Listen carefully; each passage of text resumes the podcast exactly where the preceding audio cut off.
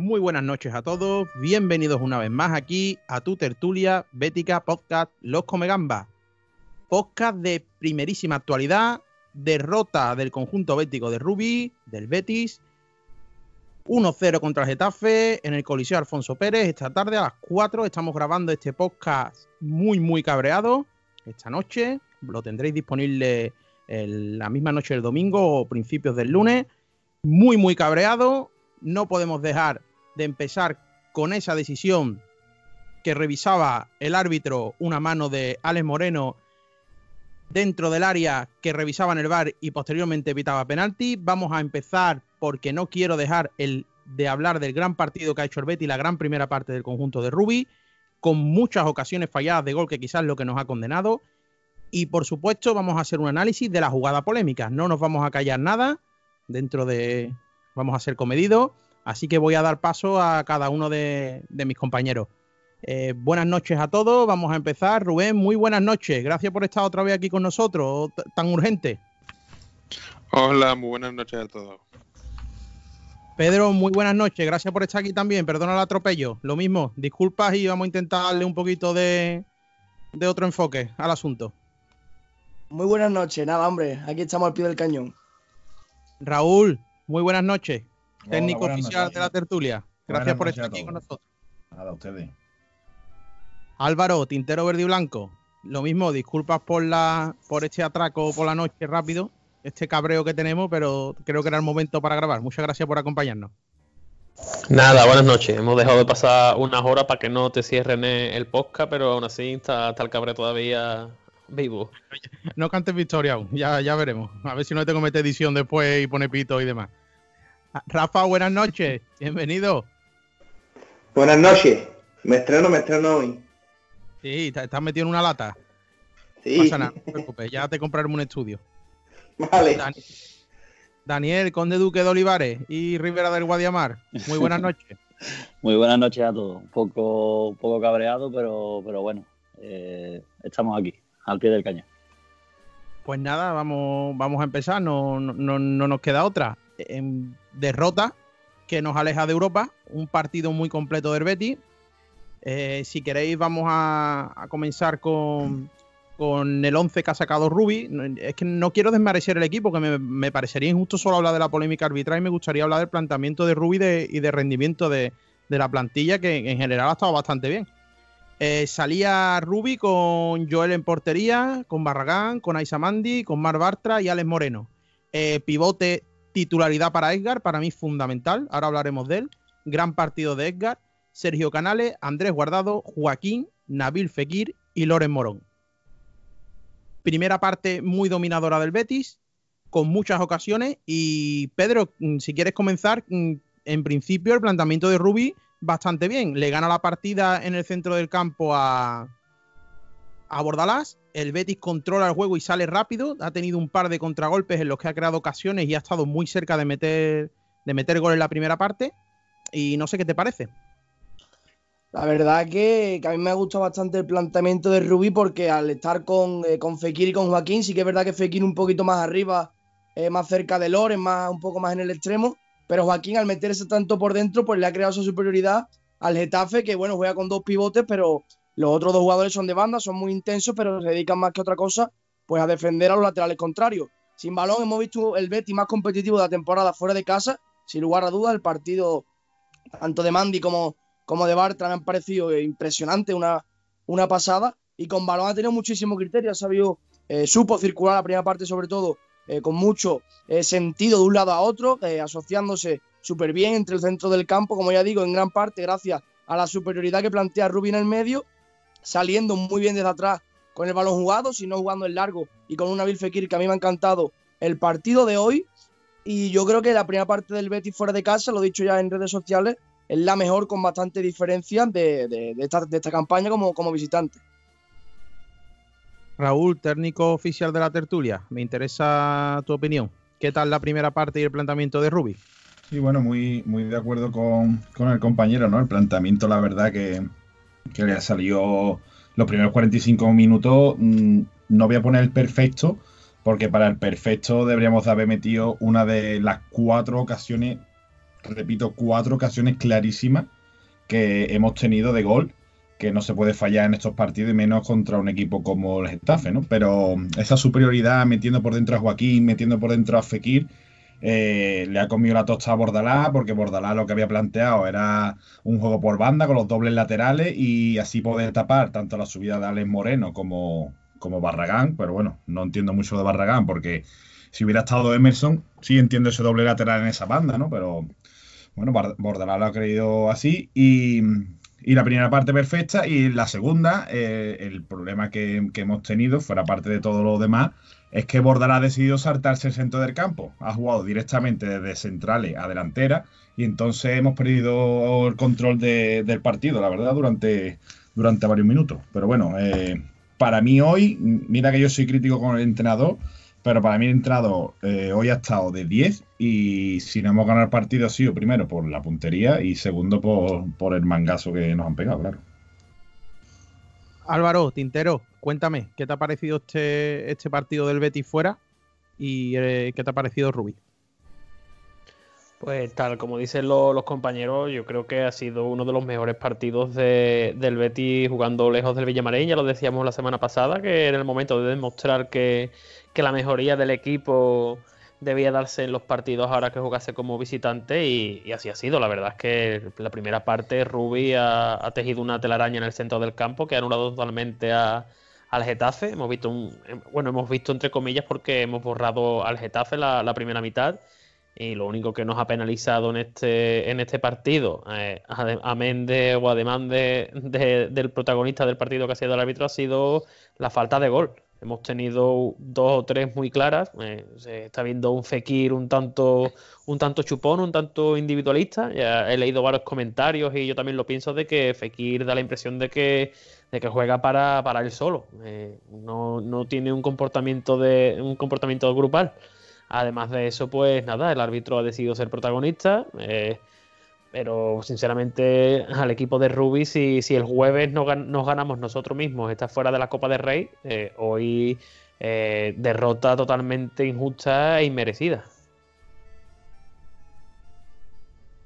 Rafa, eh, estrénate, cuéntame qué te ha parecido el partido del Betis. Por favor, no entrar del árbitro que vamos a pasar después, si no importa, ¿vale? después lo tratamos aparte que vamos a dar tiempo de sobra.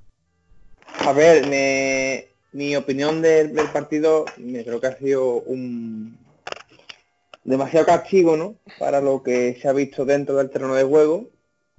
Eh, es una pena, pero me ha gustado mucho Ruby, me ha gustado mucho el equipo. Es una pena, pero bueno, hay que seguir, hay que seguir, hay que seguir hacia adelante. Esto no, no queda aquí y, yo creo que es muy, muy, muy, muy merecido este resultado. Es una pena, pero es lo que hay, ya está, no hay más. Vale, Dani, cuéntame, ¿qué te ha parecido el partido del Betis? Pues bueno, coincidiendo un poco con, con, lo que han dicho los compañeros y demás, pues hay dos partes muy diferenciadas en la cual la primera parte, claro, dominio bético, en el cual tenemos pues varias ocasiones de, gol que al final no materializamos. Y efectivamente, estando de acuerdo con Rubi en la rueda de prensa, pues es al final del partido, pues te, cuesta, ¿no? Eh, porque podríamos haber llegado perfectamente al final del partido o incluso a la segunda parte con ventaja. Y bueno, y la segunda parte, pues sí que es verdad que el planteamiento de Bordalás lo modifica y demás, y, hay un poco de cambio en ese sentido. Tampoco hemos pasado muchos apuros, es decir, probablemente podría haber sido un partido de empate muy perfectamente y además un punto, bajo mi punto de vista, bueno, catalogado como positivo, pero, pero claro, llegan las jugadas que, todo, lo, todo lo cambia y ahí me callo ya. Rubén, me falta por saber tu opinión. Coméntame sobre el partido y demás. Pues mi opinión del partido es más o menos la, línea que, llevan los compañeros. Eh, una gran primera parte del Betis donde se ha visto un equipo metido en el partido, dominador de la posesión, creando ocasiones con gran canales, gran fequí y la única pena la lesión de Guardado. Y después eh, sí que es verdad que en la segunda parte el Betis ha, bajado el nivel, eh, la presión del Getafe también ha sido más fuerte, ha ido por el partido y se ha visto un Betis más, más fallón y, al final pues el, partido se lo ha llevado el Getafe gracias al error arbitral.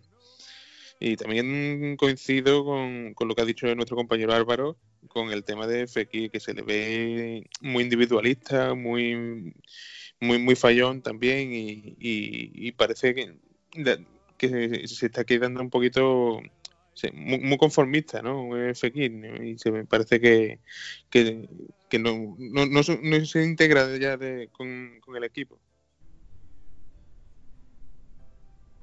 Eh, Pedro, eh, me parece muy interesante lo que ha comentado Raúl de cómo Bordalás veía que perdía el centro del campo esa batalla en la primera parte y sin embargo en esta segunda eh, ha pasado todo a juego directo. Ha decidido con Jorge Molina y con Mata intentar bajar todos los balones posibles, saltarse el centro del campo donde no estaba ganando la batalla y sin embargo le ha salido bien porque quizás en esa segunda parte es donde el Betis ha sufrido un poco más, ellos han tenido ocasiones y ya entraba Ángel al final para desquiciar el partido, porque lo de Ángel ahora lo vamos a hablar aparte.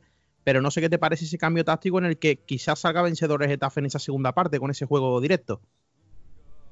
Sí, yo creo que, bueno, ya sabemos todos que Bordalás es un entrenador muy, muy intervencionista, que no le gusta que, nada vaya mal, que no duda en cambiar cualquier pieza de, su esquema. Y para mí el punto de inflexión está sobre todo en el cambio de Daverson, a raíz de, del cambio, quizá porque es un futbolista más móvil y, eh, se le hace más fácil caer a bandas pero por una acción o, por otra, al fin y al cabo es cierto que, como dice el compañero, el Getafe decide saltarse eh, la línea de medio del campo igual a balones directos.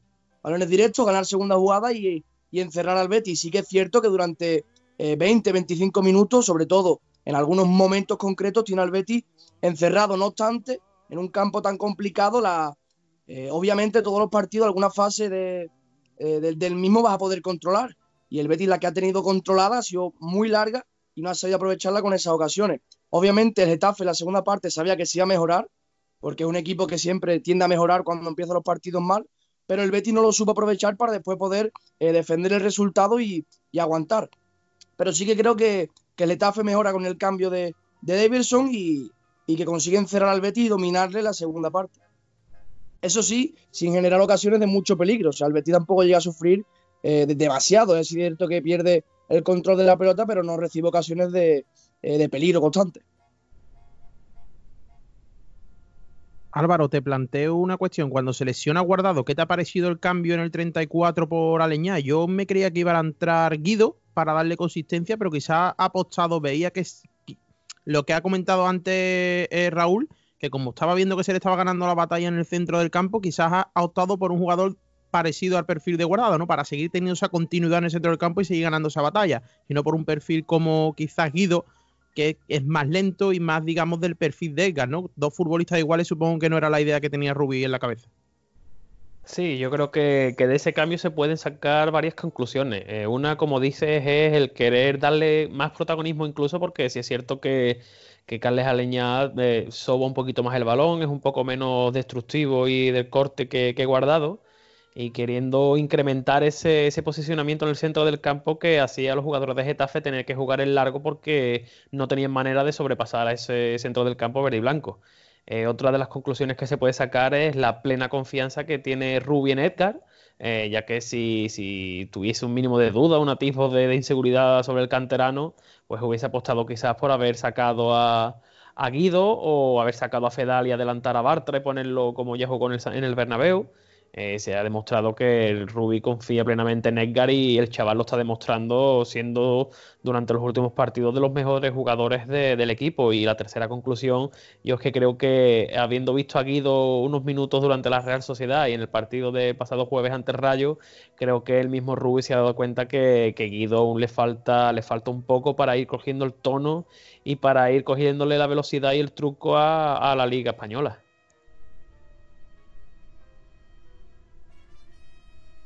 Daniel, cuéntame, ¿qué te ha parecido ese cambio, si te lo esperabas, y la propuesta de Rubí de seguir controlando ese centro del campo? Quizás menos amarrategui. Eh, sí, vamos, tampoco no me ha sorprendido mucho porque realmente ha sido prácticamente como un, eh, cambio de, cromo, hombre por hombre, más o menos de, de un perfil similar, es decir, para mantener la, la, posesión de balón, para mantener, digamos, el dominio en centro del campo.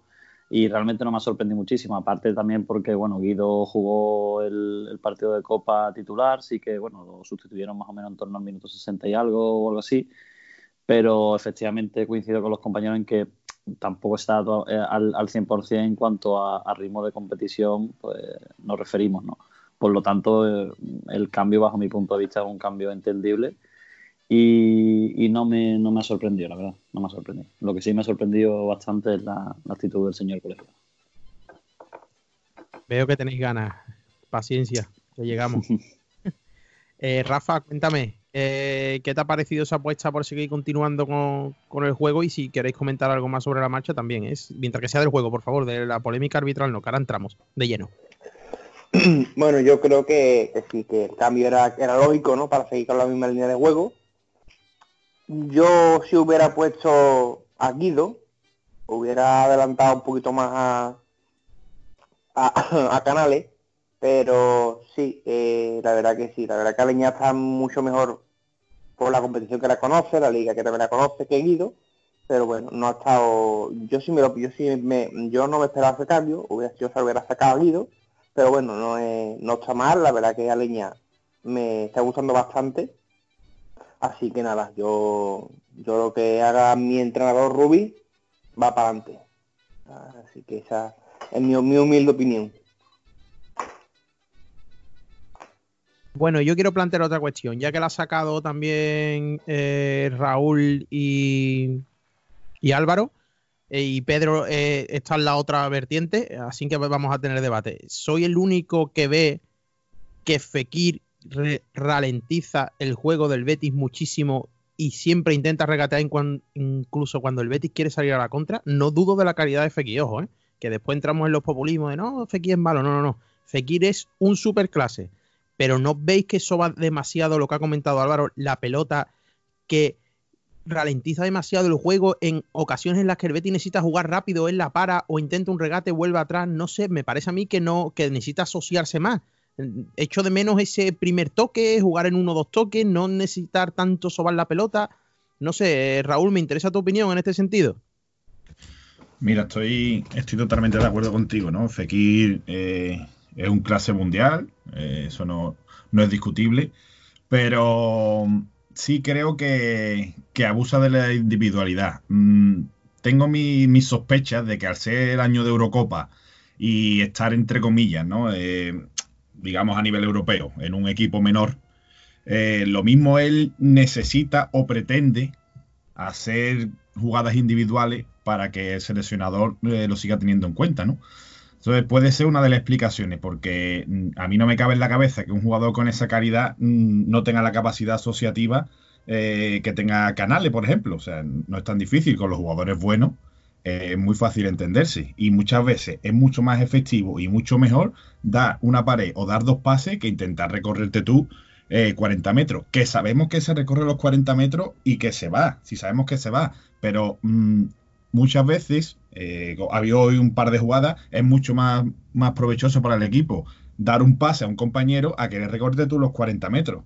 Entonces, estoy de acuerdo con, tu teoría y, con respecto a lo de antes, que, no he intervenido, decir que el cambio de, de Aleñá está perfectamente hecho, porque si tú tienes un plan, el plan te está funcionando, cambias cromo por cromo. Lo que sí le he hecho en falta es que en la segunda parte, cuando ya tu plan ves que no está funcionando, ahí es donde el entrenador tiene que intervenir. Y si, aunque Guido esté lento, eh, no esté acostumbrado al ritmo, pero es un tío grande, es un tío fuerte, un tío que se le ve que tiene garra, mételo delante de los centrales, porque es que el Getafe, yo no sé si no ha colgado 80 balones en 20 minutos, no ha colgado ninguno. Entonces, eso es lo que le achaco un poquito a Rubí. Rubén, cuéntame, eh, ¿qué te parece el tema de Fekir? Pues el tema de Fekir, lo que te he dicho antes, parece que eh, da la impresión de que se está aburriendo en el Betty y que está entrando en una dinámica como el equipo. Mm, triste. Parece que eh, para mí es un jugador superior y además eso se ve en cuanto que coge el balón y da tres, mm, tres pasos, se ve que tiene muchísima calidad, pero, pero se le ve muy, muy individualista e intenta hacer muchas cosas y, al ver que no le sale pues se frustra. No sé, pues, eh, quizás lleva razón también el compañero que dice que como es temporada de, Eurocopa e intenta mm, sobresalir entre todos los demás mm, jugadores y que se le vea más y para que al final consiga ir con la selección. Pero las cosas no le están saliendo bien y, a ver cómo, cómo sale de esta, esta ruleta, ¿no? En donde se ha metido. Álvaro, cuéntame, ¿qué te parece? Que tú eras de una opinión parecida. Ahora le damos paso a Pedro, que, que él opinaba contrario, para que no parezca esto un monólogo. Sí, no, la verdad es como, como comenté al principio, Fekir peca, peca sobremanera de, de conducción eh, y además conducción innecesaria. Sí, es cierto que es una característica que puede, puede ayudar mucho al equipo en, momentos del partido en los que, en los que se necesite eso, pero hoy hemos visto como en dos, tres jugadas ha, tomado la, peor decisión, teniendo compañeros al lado con un pase fácil, incluso con un disparo claro y, ha errado. Yo, eh, obviamente, no vamos a entrar en el debate, ya lo hablamos el otro día también sobre lo de Fekir y Canales juntos. Eh, pueden jugar perfectamente, perfectamente los dos y este problema no es de jugar con Canales, este problema es que Fekir entiende el fútbol así. En Francia es un, es un estilo de, juego diferente en el que, en el que la velocidad de, los partidos se, se, reduce y le permite, le permite realizar ese estilo de juego pero en España ya y el tiempo que lleva aquí el jugador francés debería haber modificado ese, ese recurso.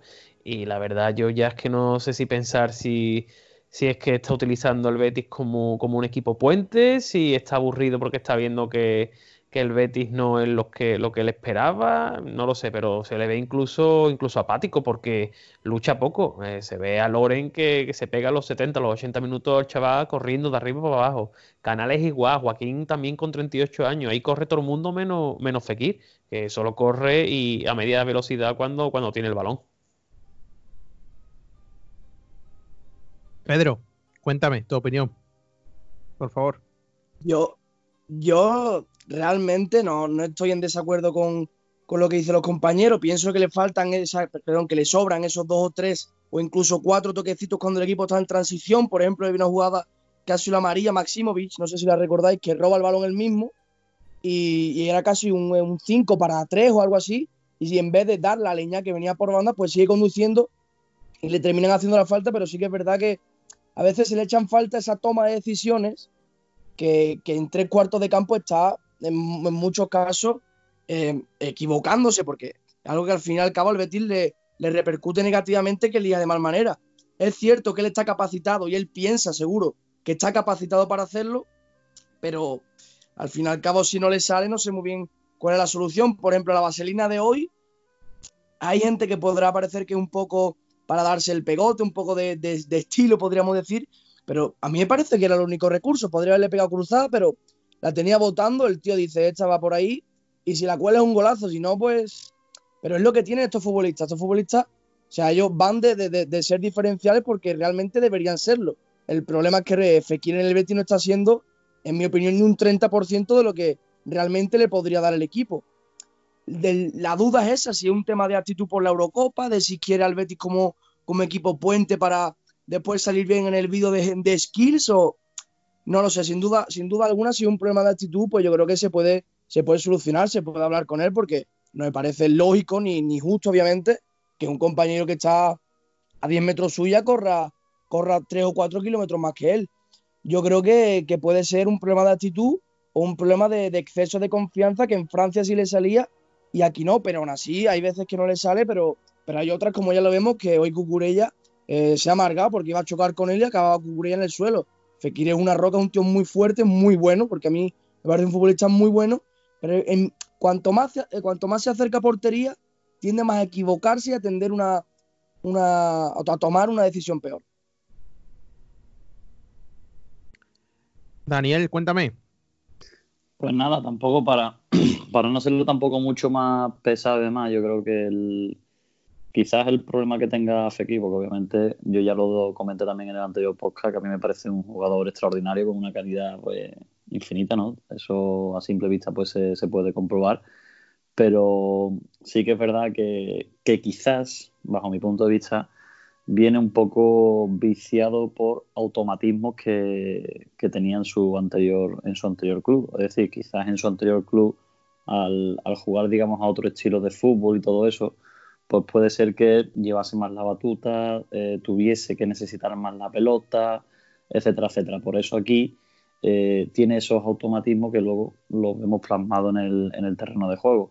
Creo que esa es mi teoría, por ahí más o menos pueden ir los tiros, pero claro, ya también tiene que hacer un trabajo de cuerpo, de cuerpo técnico en ese sentido, enseñarle vídeos y, y, digamos, enseñarle, tampoco le eh, vamos a hacer como hacía en este caso Rafa Benítez con, con, con Ramos en y demás, de enseñarle a defender, porque Ramos obviamente sabe defender, pero no le va a decir Rubi cómo tiene que jugar al fútbol, pero sí que es verdad que enseñándole una serie de vídeos, pues, eh, no sé, eh, se le podría, digamos, mejorar esa capacidad de, decisión, esa toma de decisiones a la hora, por ejemplo, de conducir más o, pegar un pase al primer, al primer toque que, que en muchos de los casos pues, pueda ser más beneficioso para, el equipo. Es decir, creo que el problema está en la, en la mm, exacta toma de, decisiones del, futbolista. Me parece extraordinario cuando coge la pelota en conducción, es muy difícil pararlo, pero sí que es verdad que en ese sentido algunas veces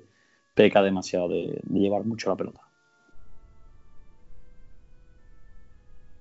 Perfecto, pues si os parece, si tenéis algo más que añadir sobre Fekir alguno, que me lo diga. Y si no, vamos a entrar a la guerra, si os parece.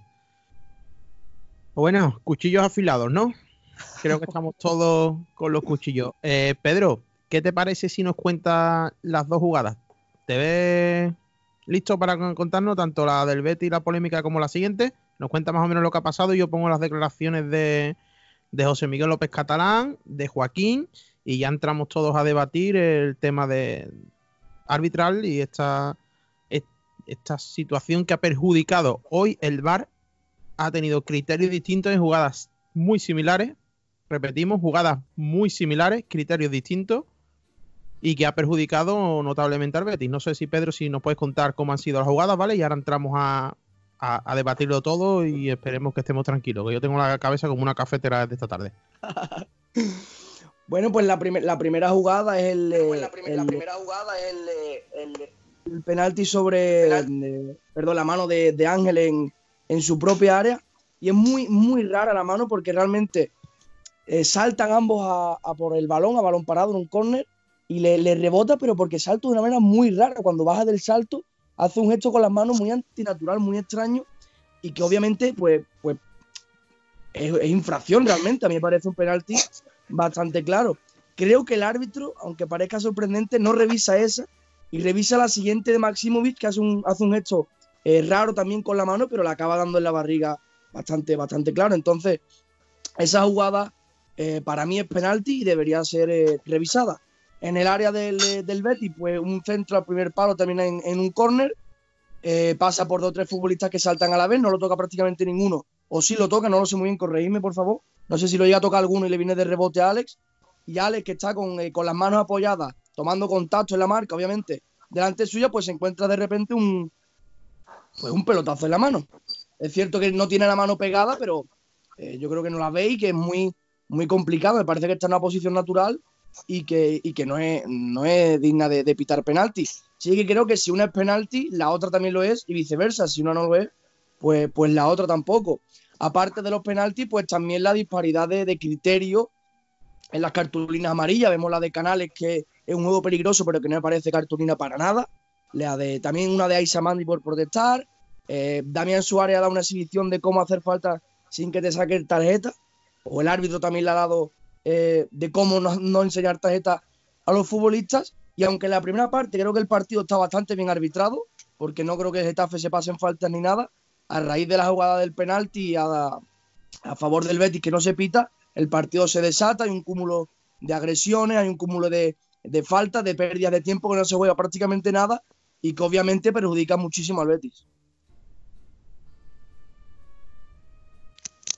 A ver, Álvaro, expláyate. Y lo que tú, lo que tú veas oportuno. Álvaro. Sí, bueno, lo que venía comentando Pedro, ya, hombre, ya estábamos todos prevenidos de cómo iba a ser eh, el partido en la presión del Getafe y hablamos de, lo permisivo que son los árbitros con el Atlético de Madrid, pero yo creo que ahí habría que añadir también al Getafe. Eh, es, ridículo, es, sangrante y es hiriente que te mires las estadísticas del partido y te veas que, el, Getafe ha acabado con, con 19 faltas, el Betis con 12 y en, el apartado de las tarjetas es más irrisorio todavía cuando ves que, el Betis ha terminado con cinco tarjetas amarillas y el Getafe dos. Eh, como decía Pedro, la, tarjeta amarilla a, Canales eh, es irrisorio. Y en la misma retransmisión del partido, Cañizares lo, comentaba. Eh, sí, cierto es, Canales levanta el pie alto, pero no ver venir a Arambarri por detrás, falta y se acabó y después te ve acciones como, como las agresiones de, Damián, que se ha pegado como en todos los partidos, 90 minutos a bases de codazo, de plantillazo, de golpecitos en los tobillos. Y después Ángel también, una agresión a, Canales que, parecía el chaval, el jugador del Betis, con, con el labio sangrentado. La verdad es que son cosas que, que tú dices, bueno, vale, el árbitro Prito Iglesias en este caso se, no lo puede ver, tiene que estar pendiente de, 22 tíos, de los del banquillo, pero es que ya es que esto lo del bar es que es, una broma de mal gusto porque supuestamente venían para venía ese dispositivo para ayudar y lo que están demostrando es que se están equivocando y entre comillas ese equivocando eh, a sabiendas, no sé con qué motivo no sé con qué, con qué razón, pero como comentaba Joaquín, eh, han tenido tres minutos para revisar la jugada del penalti o del supuesto penalti de, Ángel tras un saque de córner del Betis, en el que ni siquiera el árbitro se ha molestado en ir a revisarlo, ni siquiera en el bar le han dicho, oye, eh, ve a revisarlo que lo mismo es penalti, ya tú interpretas. Cuando en el área del Betis es que se sabía, es que yo me he puesto el cuello que el 99% de los béticos estaba viendo el partido y estaba diciendo, Ea, va a pitar penalti.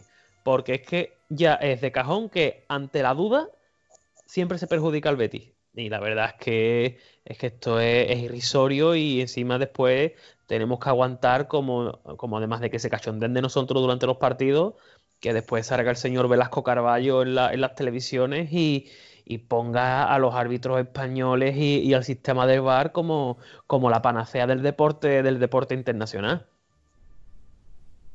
Mira, yo voy a leer una serie de estadísticas y entramos y para poner en contexto lo que ha sido el partido y el despropósito arbitral que ha sido el partido. No solo porque si te quedas con la jugada lo del VAR, lo del VAR es escandaloso, pero es que el Betis ha hecho, mira, os digo, faltas, 12 faltas ha hecho el Betis por 19 del Getafe. El Betis se va, bueno, con cuatro, no, cinco tarjetas amarillas y una roja porque han echado a Fedal desde el banquillo. Bueno, protesta a Leñá, protesta a Mandy eh, y después a Joel Robles por, eh, supuestamente por perder tiempo. Bueno, a Mar Bartra, que esta es alucinante. Damián, el jugador de. Damián Suárez, el jugador de Getafe, hace una falta en el área casi pegado al Betty, exactamente igual que la Case Bartra, llega tarde, pisa al jugador, no le saca tarjeta amarilla, ni le advierte y a Bartra le saca tarjeta amarilla del tirón. Esa ha sido la tónica del partido, la tónica de, dominante del partido. Bueno, y ya lo de alucinante, lo del bar, cómo le da con la mano, que tienen cuatro o cinco monitores que vemos todas esas salas y nadie avisa a Prieto Iglesias de que ha sido mano de Ángel. De hecho, es que creo que ni la revisan, porque lo, cuando dice Prieto Iglesias el gesto de que le da con el pecho, no es Ángel, es el siguiente jugador que ha comentado Pedro. Entonces es alucinante que el VAR no revise la jugada. Bueno, y yo en el grupo de WhatsApp que tenemos, por supuesto, en el momento que he visto que estaba así con la mano en la oreja, digo, va a pitar penalti, va a pitar penalti por Carbetti. Cada vez que van al bar pitan penalti. Cada vez que revisan una jugada pitan penalti. Es que lo sabía. Raúl, cuéntame, ¿qué te escuchó por ahí detrás? Mira, yo mi, opinión sobre el VAR, eh, yo creo que el VAR es una farsa y una mentira. Bueno, mejor dicho, eh, la tecnología en sí no es una mentira, es una mentira el colectivo que lo gestiona. ¿vale? Eso que quede claro, el VAR se demostró en el Mundial que es una muy buena herramienta, pero eh, tienen que estar a cargo de la tecnología personas cualificadas y personas que tengan la conciencia tranquila y, y, que no se dejen influenciar por ningún tipo de estamentos ni, ni de presiones de ningún otro tipo. ¿Vale? Eso para empezar por ahí. Eh, por supuesto, no, estoy totalmente de acuerdo. Eh, la mano de Ángel es clarísima. Eh, tengo mis reticencias. No quiero que la gente se me eche encima el que escuche esto. Si lo de Alex Moreno es penalti, es cierto que le pegan la mano, pero cuidado con el reglamento en mano. Habría que valorarlo bien. Tiene delante a tres jugadores. Los tres jugadores se agachan. Le pega el balón un pelotazo que es que, aunque lo viera venir, no le da tiempo a quitarla. Detrás no hay jugadores del Getafe, en fin, que se podría interpretar, ¿no? Pero mm, lo que sí le achaco al señor colegiado, bueno, al señor colegiado no, al hombre este que estaba en el bar, que se hace llamar colegiado también, eh, la falta de, profesionalidad, tío, porque antes eh, te robaban, ¿no? Hace dos o tres años te robaban y tú decías, bueno, Bejer Chava eh, no la ha visto en un momento, son milésimas de segundo, que tiene que decidir, no la ha podido ver porque es un juego muy rápido, porque es verdad, yo a veces estoy en el campo Betty a pie de campo y el juego es súper rápido, ¿no? Y digo, hostia, pues sí que es más complicado de lo que parece pitar, un fuera de juego y demás. Pero tío, si tú estás como estás viendo, como yo en mi casa sentado con mi padre, que estamos viendo, es que no hace falta ni darle para atrás, para adelante, para atrás, para adelante. Si es que se está viendo la repetición en cámara normal, que eso es penalti. no lo entiendo. Raúl, Perdona que te interrumpa. El árbitro del bar, si no que me corrían, creo que es González Fuerte. El árbitro del bar. El para Sí, para dejarlo en que coste nada. Es de Villarreal. Es así, es correcto, ¿eh? Sí, bueno, y, termino para, no, para dejar a los compañeros. Eh, fuera parte de todo esto, que no voy a decir mucho más porque me, pueden meter en la cárcel, eh, tengo que decir dos cosas más. La primera, el Betty, el Betty no puede ser tan torpe, Dios mío, de mi arma el Betty no se puede pegar cuatro minutos jugando el balón cuando había una mano tan clara. Señores, un agarrón, un balón fuera, pelotazo, me duele el tobillo, se para el partido y todo el mundo a comerse al árbitro, por Dios, Dios mío de mi arma. ¿Habéis visto los de Getafe? El Getafe había un amago de mano, bueno, ha sido la mano, con perdón, y han ido como, como si fueran las llenas de Rey León a por el árbitro. Señores, es que, es que esas cosas, es que se las da el fútbol de barrio, por, por favor, un poquito de en fin, es que me hierva la sangre con esas cosas. ¿eh? Que no justifico, por supuesto, la decisión, pero es que eso influye. Es que tú te ves a 10 tíos, a 10 tíos alrededor y dices tú, hostia, pues espérate, porque aquí mm, lo mismo ha pasado algo. Echa el balón fuera, no, no tengas cuatro minutos el balón en juego. Ese, y, Yo estoy de acuerdo también ahí. Y ya por último, ya me callo, eh, me parece perfecto. Yo aquí he criticado mucho a Aro y a Catalán, me parece maravilloso eh, las declaraciones de del consejero delegado, eh, soy Miguel López Catalán, me parece perfecto. Y si lo hubiera hecho ya en la televisión nacional, digamos, en Movistar, ya lo, hubiera abordado porque lo hubiera visto todo el mundo. Pero me parece, ahí le doy un día a ese señor con todo lo que lo he criticado. Bueno, pues vamos a hacer una cosa. Si os parece bien, lo que vamos a hacer va a ser escucharlo, ¿vale? Lo vamos a escuchar. Muy bien. Por favor, guardamos silencio. Vamos a escuchar.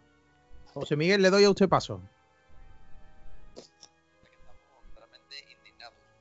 Porque sabes que esta no es la primera vez que llevamos toda la liga sufriendo este tipo de errores, como le quieras llamar, errores, eh, uno tras otro tras otro y ya está bien. Yo creo que no hay derecho, que es una vergüenza que al final a un club como el Betis se le trate así y que unos errores como hoy, ese penalti, esa mano clarísima de, Ángel, no haya sido ni siquiera revisado por el VAR. O sea que al final eh, claramente el sistema no está funcionando y yo desde aquí, desde luego, pues quiero, quiero hacer una enérgica queja. Por supuesto, lo vamos a hacer con, la federación, con los árbitros, y bueno, y estamos realmente muy dolidos. No sé qué os parece. Adelante. Pues sí, pues mira, empiezo, empiezo yo porque sí que es verdad que bueno, los compañeros que han, han, empezado, digamos, a tratar el tema en un principio, pues han sido bastante comedidos, bastante educados en ese sentido. Raúl yo estoy un poco más en, la, en, la, en, las formas, en este caso, de, Raúl, del compañero que acaba de hablar ahora mismo y acaba de exponer su, su visión. Eh, estoy totalmente de acuerdo con él. Me parece una auténtica vergüenza, en mayúscula, me parece una auténtica vergüenza. Yo ya lo he hecho eh, saber y lo he transmitido así en, en mis redes personales, en Twitter, eh, porque sinceramente lo digo, y aquí estoy de manos abiertas, eh, bajo mi punto de vista, creo que lo que hoy ha ocurrido en el, en el Coliseo Alfonso Pérez es un error premeditado, es decir, con alevosía incluso, así lo digo, así lo digo de claro. Creo que ese error quien no haya visto eso es que está ciego o no lo ha querido ver efectivamente. Y el señor González Fuerte, señor González Fuerte, ese señor, si verdaderamente esta liga vale para algo, tantas veces que sale diciendo que si somos la mejor liga del mundo, que yo no lo creo que sea la mejor liga del mundo, que tenemos los mejores árbitros, que si pito, que si flauta, si verdaderamente ellos se creen que son la mejor liga del mundo, deberían de tomar cartas en el asunto y a este señor que no devuelva a pitar a nadie más y menos al Betis. O al menos que lo tengan cuatro, cinco, seis partidos en la nevera o lo que haga falta. Porque me parece una auténtica falta de respeto. Pero no solo al Betis como, como club. Es decir, eh, todo lo que, a todo lo que conlleva eso, decía sus aficionados. Es decir, nos sentimos robados hoy, nos sentimos ninguneados, nos sentimos eh, abochornados. Es decir, ya no sabría qué, qué, calificativo ponerle a eso. Es decir, que están jugando con, realmente también con la salud de muchísimas personas. Se están riendo de la gente. Y la gente coge irritaciones por el fútbol, etcétera, etcétera. Y es que me parece lamentable lo que yo he vivido hoy en, el Coliseo Alfonso Pérez. Es decir, yo incluso tengo amigos, amistades y tal, que han ido al campo y en diversos grupos de, WhatsApp he puesto que, mira, eh, chicos, venid, volved a Sevilla eh, con la mayor precaución posible eh, y con la cabeza muy alta, porque es que hemos sido mangados, hemos sido mangados, ha sido un mangazo, pero de marca mayor. ¿Cómo no puede ver esa mano de Ángel, por Dios? Y efectivamente, estoy de acuerdo con Raúl. Nadie del Betis echa esa pelota fuera, tío, antes, y se comen al árbitro que siete jugadores, ocho, en el momento que sucede la jugada en el área del Getafe, levantan todos la mano pidiendo la mano. Nadie echa esa pelota fuera tres minutos jugando al fútbol y nadie tiene la picardía de pegar un balonazo, como dice Raúl, y a comerse el árbitro. Es que somos el equipo, somos las hermanitas de la caridad. Por Dios, la hermanita de la caridad. Por Dios, la Virgen Santísima, nadie puede echar esa pelota fuera, es lo que yo estaba, porque yo he visto el partido en casa con, Rafa, con un compañero de aquí de, la tertulia de hoy, y, yo me quedaba flipado, digo, pero por Dios, que salga, esa que salga ya ese balón fuera, que le peguen una patada, algo, que haya algo, que esa jugada se revise. Y me decía él, dice, no, Dani, ya han pasado X minutos y ya eso no se revisa. Digo, como que no, hasta que la pelota no salga, la jugada se revisa. Si hay una, ocasión manifiesta de, error o lo que quiera que sea, eso se revisa.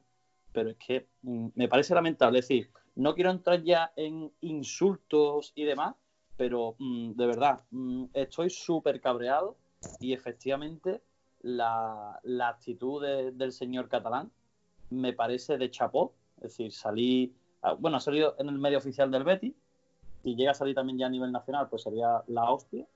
Pero tanto Joaquín, Canales, Joel. Ahora vamos a escuchar, ahora vamos a escuchar a Joaquín. Ahora vamos a escuchar a Joaquín. He, podido escuchar, he podido escuchar y ver algunas de sus opiniones a través ya no solo de redes sociales como a través de, bueno de Radio Estadio y tal. Y me parece que, que chapó, es que nos están atracando y hay que hablarlo y hay que decirlo alto y claro. Y que no se nos calle, que somos el Real Betis Balompié, una institución más, más, de 100, más de 100 veces centenaria en ese sentido, o más de 100 años en, y, nos sentimos ninguneados y maltratados. Una institución como el Betis, por Dios, es la bien santísima. Eh, y aquí me quedo ya. Pedro, cuéntame. Yo también.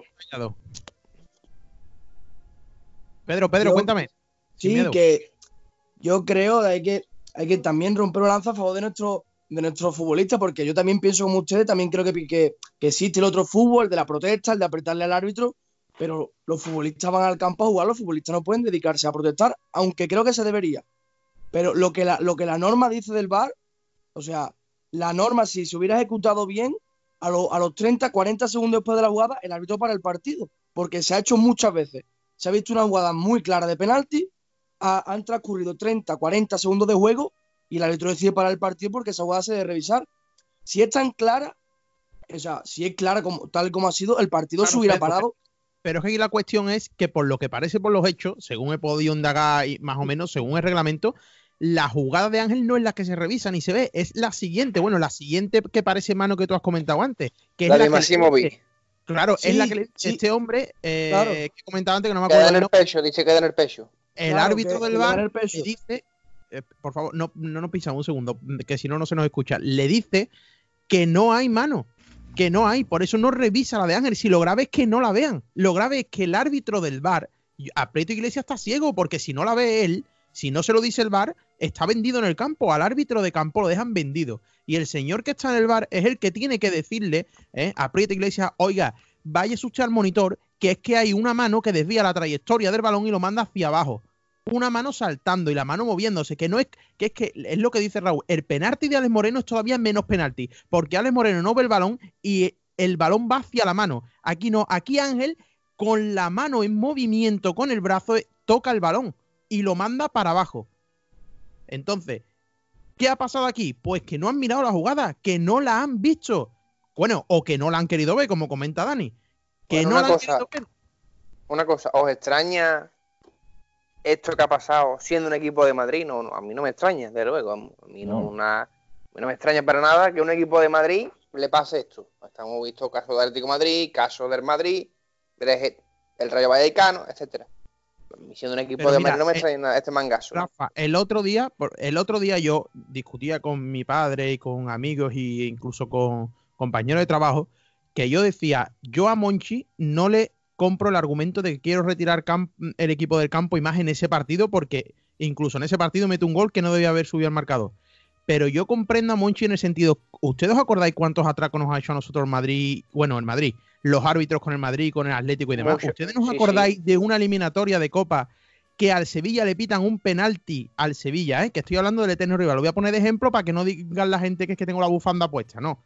Al eterno rival le pitan un penalti en una eliminatoria de Copa que un jugador del Madrid empuja a uno del Sevilla. El del Sevilla a su vez se cae encima de uno del Madrid y el señor un día no, un día Mayenco no, creo que fue este, el, el que le gusta mucho ese protagonista, que no me sale el nombre ahora. Mateu, Mateu Lao. Mateu, Mateu. Mateu pi- señala penalti. Penalti. Sí, sí.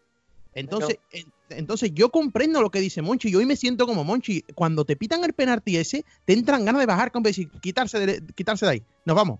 En los tres puntos. No, si no, si no, Si no, equipo te retiran de la liga. Pero No. que, que es que esto ya, que esto no es nuevo, que esto es que, vamos a ver, es lo que dice Álvaro y lo que yo hablo con Rubén muchas veces y habla Raúl. Una herramienta es buena si está en buenas manos. Si tú una herramienta la pones en las manos de unas personas que no la manejan bien o que la manejan a su antojo, que son unos corruptos, y lo digo con todas las letras, corruptos, pues pasa lo de siempre. El estamento arbitral ha cambiado algo. Los árbitros siguen No. siendo los mismos. Lo único que ha cambiado es que no está Sánchez Arminio, ¿no? Y ahora correcto. está Blasco Carballo, ¿no? Mm. Se ha hecho limpia, se ha Oclo, cambiado. O- Oclo. Gómez también está. Oclo Bueno, Gómez. ¿Un árbitro en España, si mete un gambazo como el de hoy, lo van a bajar a segunda división? No, ¿no? No. Pues entonces va a No. seguir pasando lo mismo. Va a seguir Si no- pasando lo Si mismo. no acordarse, acordarse en el Bernabéu de Barazana, la patada de Carlos Navas. Bueno, Bueno. fuera del área, siendo el último, no pitó ni falta. Es que Mítica, venimos ¿eh? mucha puerta y, y esta, y bueno, no nos tenemos que ir más lejos, que esta temporada el Betis ha sufrido ya varios de estos, ¿eh? Yo me acuerdo una muy sencilla.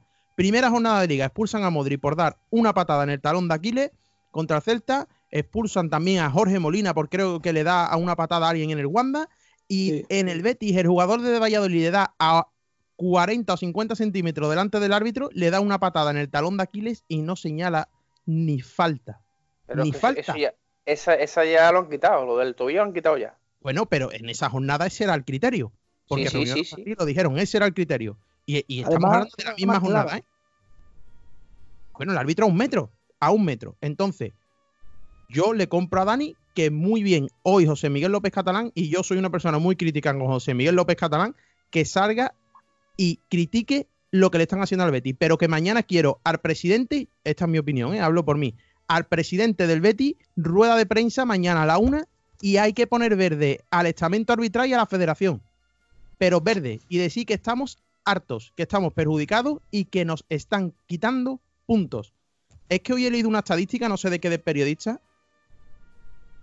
que hablaba de que al Betis le ha perjudicado el VAR, el VAR en cinco ocasiones. Cinco Sí, ocasiones. Fran Martínez, los datos. No sé qué os parece. Eh, por favor, que siga otro, porque yo es que me enciendo y me llevo aquí toda la noche hablando. Eh, Rubén, cuéntame, que no has hablado todavía. Pues mira, eh, yo lo que he visto en el Coliseum es lo esperado y ya dije esta mañana en la porra de Twitter que el, el Betis no iba a ganar hoy en Getafe. Eh, yo ya de todo he sabido cómo es el juego del Getafe y donde semana tras semana nos da una exhibición de cómo repartir patadas a diestro y siniestro y no se le castigan esas faltas que la mayoría son clarísimas amarillas. Eh, en cuanto a las acciones polémicas del partido de hoy, la mano de Ángel es clarísima porque no solo le da en la mano, sino que eh, me parece que también desvía la trayectoria del balón. Y sin embargo la mano de Ale Moreno mm, es totalmente involuntaria. Y además que tiene eh, dos o tres jugadores delante y no ve cómo le llega el balón y le pega un pelotazo en la mano.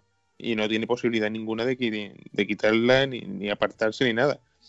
Pero lo más grave de todo es que ni siquiera el VAR revisa la acción de Ángel y yo soy partidario del VAR porque me parece una herramienta totalmente válida para impartir justicia, pero el organismo que lo gestiona, que gestiona esta herramienta, es imperiosamente corrupta y es lo que tenemos que sufrir hasta que esto no cambie. Y como dice el compañero, eh, me parece muy correcto las declaraciones de Catalán y que pida explicaciones al colectivo arbitral y señalando directamente a Rubiales. A mí lo que me parece es que, que la mano de Ángel es que parece un mate de la NBA, vamos hacia abajo. O sea, que es que no. Sí, sí, es que eh, exactamente, parece un mate y de- desvía totalmente el balón. Es que es increíble que no haya podido ver eso. Vale, Raúl, cuéntame, eh, que querías contarnos algo. Por favor, Sí, los bueno. demás, cerraos los micros de mientras, que si no hay interferencia, por favor. Bueno, ahora que ha dicho algún inciso, eh, ahora que ha dicho el compañero de la NBA, mandamos desde aquí nuestro humilde pésame y un abrazo a toda la familia de, de la leyenda Kobe Bryant, que hemos tenido hoy la mala noticia de que ha fallecido. Lo, lo quería decir. Nuestro Eh, de los por supuesto. Adelante, Raúl. Mira, lo, lo- yo lo que quería comentar, estaba aquí escuchando, ¿no? Y, y ciertamente lleváis razón en todo. Y, y uno de ustedes ha sacado el tema de Monchi. Y cuando salió el otro día, ¿no? Eh, lo utilizaban en Twitter de "Vaya, la pataleta de Monchi, vaya a tener la vergüenza de Monchi. Eh, no, mire ustedes, es que, es que la gente no se entera cómo va esto. Monchi sabe perfectamente que cuando sale ahí, la mitad de España se va a reír de él. Pero Monchi también sabe que cuando sale ahí en el Bernabéu y dice lo que dice, los que mandan en la federación y en los árbitros dicen, eh, cuidadito con esta gente, que aquí hay un nota que nos deja en evidencia y este no se calla ni una. Eso, eso es lo que propicia que entre la duda el árbitro tire o para un lado o para otro. Y si tú tienes a la gente a raya, el árbitro te va a respetar más. Es que eso de que el que no llora no mama, él en el fútbol es la verdad más grande del mundo. Y el que no lo quiera ver es que no sabe ni en qué mundo está ni en qué liga está. Y en el Betis eso no pasa, porque al Betis le llevan robando desde la jornada 1. Y no tenemos una persona que salga en los micros y diga, vamos a ver, señores, eh, ustedes nos están robando, lo sabemos y lo estamos viendo. Y lo decimos públicamente para que la próxima vez por lo menos tengan un poquito más de cuidado. ¿Eh? Eso se lo he hecho yo en falta al Betis y con todo mi respeto, ole los cojones de Monchi de salir ahí y en la cara de todos los árbitros de- decir lo que dijo. Ya. Álvaro, coméntame, que lleva ya mucho tiempo callado. Pero, perdona, os, estoy intentando dar paso lo más de esto posible, pero es que somos muchos hoy. Perdón, ¿eh? si a alguno no le doy el paso oportuno. Me- que me lo diga sí, y no, yo le doy la- paso. La cosa, la polémica estaba, está servida, está lo que están diciendo los compañeros. Me- lo, lo han comentado, lo ha comentado Joaquín, lo he comentado yo antes. El VAR es una magnífica herramienta que está llevada por, y yo ya pienso y me mojo, eh, por personas o personajes o individuos fraudulentos. Pues, porque es que eh, el año pasado eh, podríamos pensar, cuando no estaba el VAR, podríamos decir, bueno, eh, se ha equivocado, es humano, eh, como ha dicho antes el compañero, el fútbol en el estadio se ve muy, muy diferente que, que como se ve en casa, se ve muy rápido, son jugadas milimétricas, pero y es que no cabe, no cabe hueco al error, y más en jugadas que, que son poco interpretables porque si la norma dice que todas las manos en el área son penalti, vengan rebotadas, sean involuntarias, mínimo, revísala. Si el caso es que el 100% de las personas que se han estado leyendo hoy en redes sociales, todas dicen lo mismo. Sí, vale, puede ser que tú llegues después, el árbitro vea el vídeo e interprete que la mano de Ángel no es penalti, ¿vale? Bueno, es interpretativa, muy bien, pero me- que menos que la mires. ¿Qué pasa? Que aquí el Betis, no sé por qué, no se le tiene en cuenta, se ríen de nosotros, como yo es que me imagino que en Madrid seguiremos siendo eh, el equipo gracioso, el equipo, el equipo que está por debajo del Sevilla en cuestión a títulos, el equipo de Joaquín que está todo día, todos los días contando chistes, el equipo simpático, Y la verdad, yo, como han dicho compañeros, yo, yo vamos, yo no es ningún secreto que José Miguel López Catalán no, no es fruto de mi pasión, pero la verdad que las declaraciones que ha tenido hoy, que ya hemos escuchado eh, tras el partido, son para quitarse el sombrero y yo creo que relata perfectamente lo que hubiéramos dicho de forma educada eh, todos los béticos tras otro nuevo, otro nuevo robo, porque es que ya es que no hay otra palabra con la que decirla eh, en la liga. Y me hace gracia porque en imagen, en sonido no se, no se contempla, pero si, si podéis ver el vídeo, eh, cuando dice hemos sufrido otro nuevo error, eh, el vicepresidente del Betis, entre comillas, ese de error, porque es que, es que no puede ser, es que no son errores. Cuando tienes cinco pantallas o seis pantallas y en cada pantalla te salen 400 ángulos de la jugada, es que no cabe el margen a error, eh, cabe en el margen a que es una acción fraudulenta por parte del estamento arbitral. Vamos a escuchar a Joaquín si os parece y ahora seguimos, ¿vale? Que, a ver si no se alarga mucho esto. A ver. Indudablemente nos están perjudicando mucho. O sea, es, eh, es una jugada que, que, bueno, que es igual que la del Getafe. Lo que no entendemos y lo que te da realmente impotencia es como cómo eso no se revisa esa jugada. O sea, yo le pregunto que por qué no se revisa y, me dice que desde el bar le han dicho que, no había nada, que le había dado en el poche. Entonces, no sé los que estaban en el bar qué, partido estaban, estaban mirando, porque la mano es clarísima. A partir de ahí, pues vuelvo a decir lo mismo. El bar es un arma, creo que es una tecnología muy buena, muy avanzada, pero cuando no se utiliza adecuadamente y no se mide con la misma, con la misma vara, pues puede hacer mucho daño y no, a nosotros nos está haciendo mucho daño. Bueno, no se puede decir más claro, ¿no? Estamos eh, siendo muy educado porque estará muy bien aconsejado. Yo supongo que el jefe de prensa del Betty habrá entrado en el vestuario y habrá dicho a la gente, por Dios, no os calentéis. Vamos, a mí sí os confieso, a mí me ponen un micro cuando termina el partido y soy el presidente del Betty y me tienen que poner los grilletes y me quedo allí en Arcalameco ya porque es que yo estaba más caliente que una cafetera. Y la verdad es que, hombre, lo ha dicho, lo ha dicho perfectamente. De hecho, creo que es que reproduce más o menos las palabras que hemos dicho aquí. Muy buena herramienta, la tecnología, pero que con varas de medio diferentes, claro. Más claro no se puede decir. Yo no, no, yo no tengo que. Claro. claro, claro. Por favor, no, no cortarse uno a otro. Dale paso, Dani, tú. Dale que eso efectivamente es una, grandísima herramienta, de eso estamos todos creo que, de acuerdo, pero si tú tienes una gran herramienta y tienes a personas, o mejor dicho, tienes a ineptos llevando a cabo esa herramienta, no te sirve absolutamente para nada. Es decir, eh, está ocurriendo prácticamente las premoniciones que, me decían a mí incluso compañeros míos del, del Betis de previas y demás. Dice, ahora con el VAR se va a robar más y te van a robar en la puta cara. Pues eso es lo que no están haciendo. Te están robando en la puta cara y además te lo ponen para adelante, para detrás, para adelante, para detrás y te roban en la cara. Pedro, cuéntame. Que a mí no me parece ninguna locura si, si el ritmo de arbitraje de tan horrible en contra del Betis sigue por este camino, no me parece ninguna locura que el Betis no entre en Europa, no consiga los puestos europeos por culpa de los puntos que está perdiendo a causa del arbitraje. Es que yo recuerdo muchos partidos, por ejemplo, el partido de, la cerámica es una manita, sí, pero es que el partido cambia de manera radical a raíz del penalti. O sea, el Betis, eh, la segunda parte le puede meter al Villarreal una, una goleada, o sea, obviamente no, no, no, no, una humillación, pero sí que se puede adelantar el marcador, las tiene claras, le domina. Se inventó un penalti, no sé si era Estrada Fernández, no lo sé muy bien, y a raíz de ahí cambia el partido, contraataque, goles, pero es que el partido está claramente influenciado por esa acción.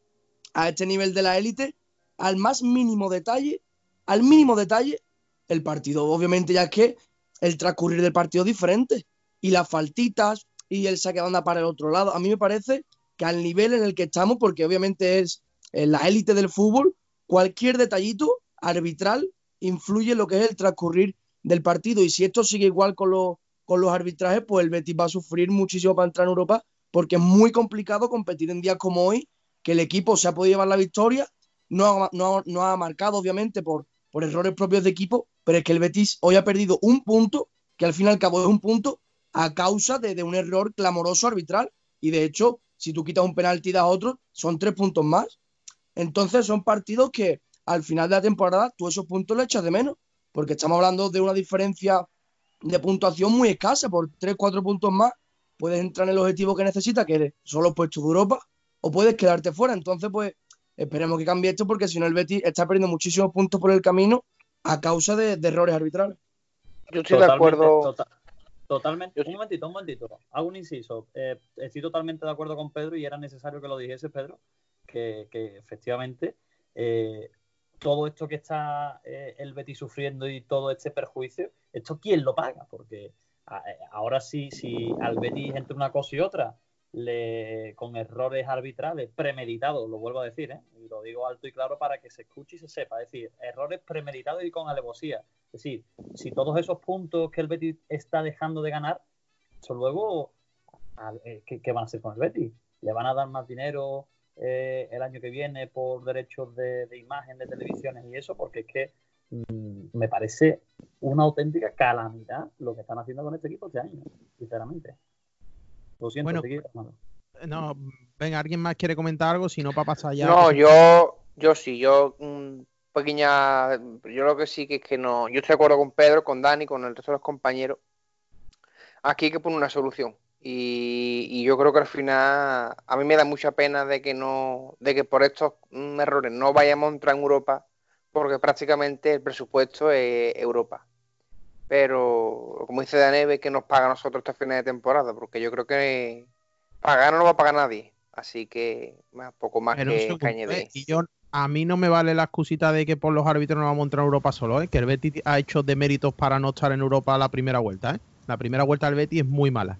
No creo que ahora por los árbitros no estemos en Europa solo. El Betis No, no, sí, sí, parte de culpa en pero- su rendimiento. ¿eh? No vayamos a estar con las excusas de los árbitros. No, que- no, no, no es excusa, pero si te, si te, te, te Te quitan, perjudica. te quita, te perjudica Por supuesto. bastante. Bueno, de hecho, ese es el siguiente tema. Yo, si queréis alguno. Eh, Raúl, ¿quieres comentar algo? Sí, mira, ya por, por cerrar este tema, ¿no? Como, como tiene toda la pinta que, que nos van a seguir maltratando ¿eh?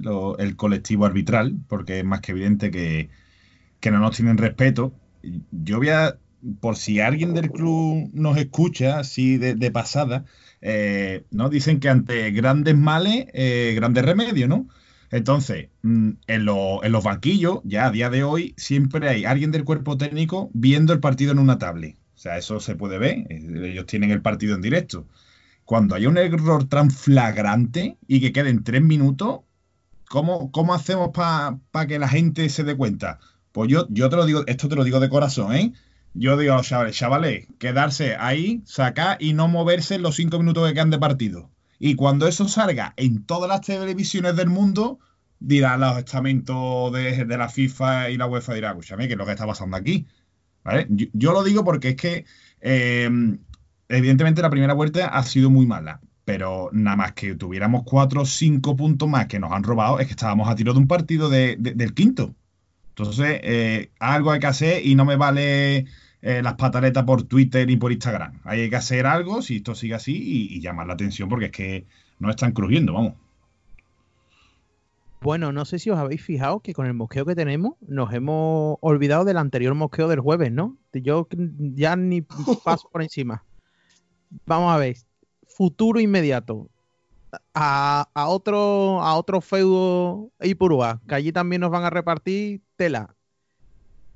Bueno, nos hemos quedado lejos de Europa. Este resultado, la verdad, es que es lo peor que nos podía pasar. Era el, perder nos alejaba más. Yo voy a ser muy sincero y quiero que ustedes me contestéis con argumentos. Siguiente partido del Betis. Eh, vamos a Eibar. ¿Qué, ¿Qué os da? ¿Qué sensación os da? Y si el objetivo creéis. Yo tengo esperanza, ¿eh? Por el juego del, del Betis hoy, creo que el Betis ha merecido ganar.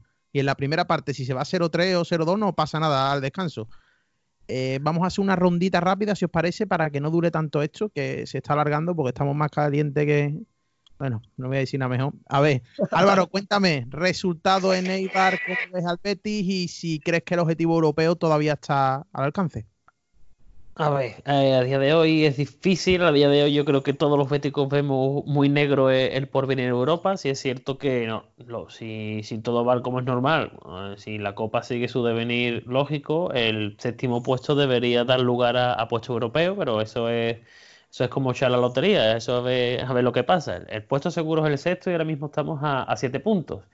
Ipurúa, a mí es que Ipurúa, se lo comentaba hoy alguien por redes sociales, a mí me da más miedo jugar en Ipurúa que en el Santiago Bernabéu. Es un, es un campo que, que se nos atraganta sobremanera, pero sí es cierto que, que el partido de hoy yo creo que, que le va a valer a- al Betis y a los jugadores de- del Betis para, para afrontar los siguientes partidos con, con eso que muchas veces hemos echado en falta, con, con coraje. Y lo comentaba esta tarde yo en mis redes sociales. eh, si yo fuera Rubi, en la charla táctica de- del domingo en el hotel antes de salir para, para Ipurúa, yo le iba pidiendo ya a Peinado o al que fuera de comunicación un vídeo resumen de dos, tres minutitos en los que me pusieran todas las jugadas en las que nos han robado esta temporada y se las ponía a los jugadores en bucle. Y es que, es que salían como Miura. Yo, yo creo que, que la última bala, la última posibilidad de, de aspirar a Europa pasa por Ipurúa y yo creo que los jugadores van a salir tras lo de hoy, yo creo que van a salir como leones. Perfecto, Álvaro. A ver, Rubén, cuéntame.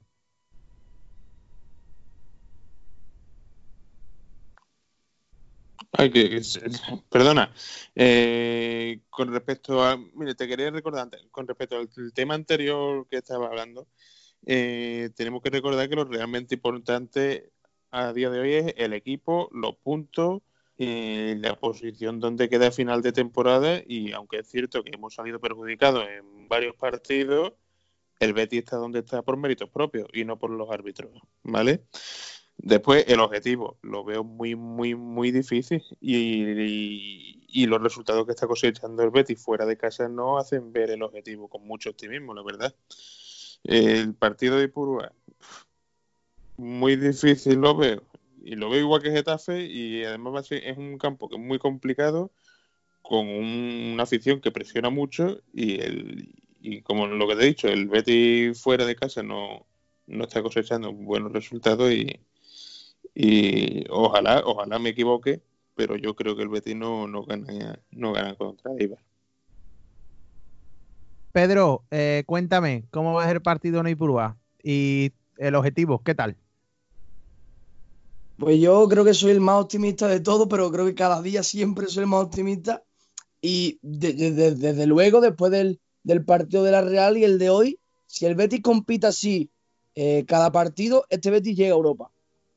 Yo lo dejo ahí, yo es lo que pienso. El partido de hoy me ha parecido, o sea, jugar, es que lo- los rivales también juegan, o sea, es que también hay que tenerlo en cuenta, los rivales tienen sus posibilidades, obviamente, su- sus variantes, sus futbolistas, su- sus virtudes, y yo creo que el partido de hoy del Betis, fuera de casa, que es el mayor problema, no, nos hace pensar que este Betis va a ir a mucho más, porque hoy el Betis, la primera parte que hace en el Coliseum es de muchísimo mérito, pero, pero mucho, mucho mérito. Yo he visto a Getafe este año muchas veces y solamente han ganado eh, en el Coliseum, si no me equivoco, Barça Madrid, ¿eh? O sea, la primera parte de hoy del Betis, a mí por lo menos me da muchísima esperanza. Y el partido de la Real, pues, pues lo mismo.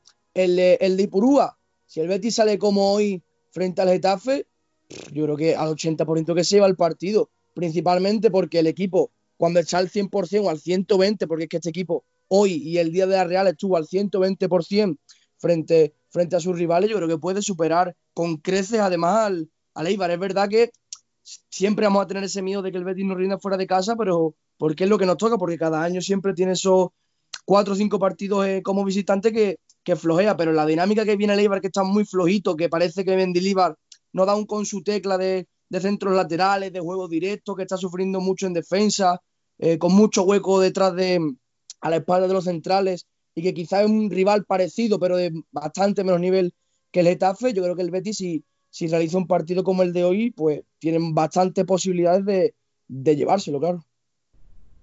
Rafa, cuéntame eh, el objetivo, eh, por favor, y siendo breve, ¿vale? Que se nos está alargando mucho el podcast. Por... Eh, no, yo estoy de acuerdo con, con Pedro. Yo sí, yo sí creo en el equipo este. Visto lo visto en los últimos partidos. El Betis va cada vez a, a a más. Yo creo que en el Eibar, no, yo creo que el Betis lo gana haciendo la primera parte de Getafe. Y yo creo que yo el Betis sigue teniendo opciones, un poquito menos, pero de que se mete en Europa. Yo creo, yo soy de la opinión de que el Betis al final llega al objetivo que es marcado, que es Europa. Yo no, no pienso otra cosa que no es Europa, la verdad. Dani, cuéntame. Pues mira, el futuro del Betis. Pues mira, eh, estoy muy, muy, muy, muy de acuerdo con, con, Pedro. Es decir, y voy a ir más allá. Es decir, creo, por la imagen que está dando el Betis en los últimos partidos y por las sensaciones que me transmite y demás, eh, creo que de aquí a que termine la liga, salvo que obviamente el equipo caiga en barrena por eh, circunstancias X y demás, creo que el Betis va a perder muy poquitos partidos si no hay ningún agente externo que le afecte en ese sentido. Es decir, se puede perder a lo mejor un partido porque tu rival sea mucho mejor que tú o lo que quiera que sea. Pero es que no es la sensación que a mí me da eso. Es decir, yo creo que el equipo que quiera ganar la partida ahora al, al Betis, bueno, y se está viendo que hoy no era un partido de perder ni muchísimo menos, pero bueno, han sido circunstancias X, que no vamos a volver atrás. Y yo soy muy optimista y, creo que se puede alcanzar el objetivo de, de Europa. Y es más, creo que vamos a ganar en. Creo que vamos a ganar en sinceramente. Con el, con el juego que está desempeñando ahora mismo el Betis ahora mismo a día de hoy. A ver quién me queda por ahí. Creo que me queda Raúl, ¿no? Si no me equivoco, me queda por comentar. Sí, bueno, yo totalmente de acuerdo con Pedro, ¿vale? Para no, para no enrollarme mucho, suscribo sus palabras. Eh, también confío, eh, igual que confiaba en la victoria hoy, confío en Eibar. El Eibar no está bien. El Celta de hoy un meneo, que si no ha marcado es porque tiene menos juego que, el Triana. Y, creo que es una oportunidad. Parece ser que Rubi y los jugadores anda con la tecla y, hay que aprovecharlo. Y para, para, el objetivo, eh, mira, tengo aquí los cuatro próximos partidos del Betis son Eibar, Barcelona, Leganés y Mallorca. Perfectamente perfectamente podemos ganar tres de esos cuatro partidos. Y después hay un enfrentamiento directo con el Valencia que ya estará inmerso. No nos olvidemos de que Valencia y Getafe tienen eliminatorias de UEFA, que eso puede ser determinante cuando se le acumulen los partidos. Entonces, de momento, confío en que el Betty alcanza. Estamos a siete puntos, pero confío de momento. Pues nada, compañero, no quiero que se alargue más el tema. Muchísimas gracias a todos. Vamos a ir despidiendo. Eh, Pedro, muchas gracias por el atraco nocturno que te hemos hecho otra vez. A ustedes, un placer estar aquí una vez más. Bueno, y que lo estás petando en Twitter con tus estadísticas de las faltas. Bueno, te has hecho viral. Joder, madre mía. Más de 300. Te he dejado más de 400 retweets. No creo que eran 380 y tanto. Te he dejado yo. ya no calculo más. Ya no estaba viendo más. Pero vamos, Tremendo. Enhorabuena. Muchas gracias. Álvaro. Álvaro Tintero, muchísimas gracias. Vamos a darle caña a la federación por Twitter, a ver si nos escuchan, ¿no? Tú tienes más fuerza que nosotros. Nada, nada, buenas noches. Se intentará, pero yo creo que esta gente pasa, pasan tres kilos de esto menos, menos de los de siempre. Pues nada, muchísimas gracias, Álvaro. Nada, vosotros. Rubén, buenas noches. Muchas gracias por estar otra vez con nosotros aquí. Muchas gracias a todos. Buenas noches.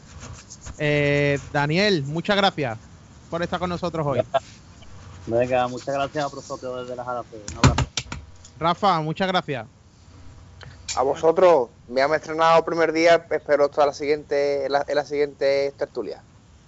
Pues nada, eh, como siempre, buenas noches, que nos escuchen, os dejamos nuestras redes sociales en Twitter, los tertulias, donde vamos a subir todos nuestros podcasts. Raúl, muy buenas noches, como siempre, Misión Escudero. Eh, buenas noches y, ahora que estamos en, época carnavalera, eh, como diría un cuartetero que aunque no es santo de mi devoción, odio al colectivo arbitral. Buenas noches. pues nada. Buenas noches a todos y bueno, esperemos que el próximo podcast no estemos tan mosqueados y tengamos la cartera en el bolsillo, ¿no? Como el que dice. Y por lo menos que no nos hayan, porque lo peor que le pasa a uno es que te lo roben en tu cara y se te quede la cara de tonto, porque esto es lo que más coraje da. Pero bueno, que nada, que arriba y que hay que seguir luchando por el objetivo. Muy buena imagen del equipo. Esa es la, versión global que hemos sacado de aquí de este podcast y, daros las gracias a todos de nuevo. Así que nada, viva el Betty y buenas noches. Viva. Bueno, eh, eh, Fran, me, gustaría terminar diciendo... ¡Estefanía!